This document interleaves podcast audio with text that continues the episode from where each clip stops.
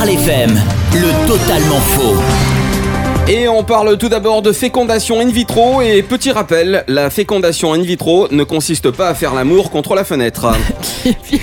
Dans cette édition, on parle aussi d'immobilier et c'est nouveau dorénavant. Vous pouvez signer un contrat en viager avec Michel Drucker. Il se fera un plaisir de récupérer votre maison après votre décès. Et puis euh, plus de peur que de mal hein, pour cet homme qui n'a pas vu sa femme depuis trois jours. Il a déclaré j'espère qu'elle va bien et qu'elle a enfin réussi son créneau. Voilà. Ouais, c'est ça.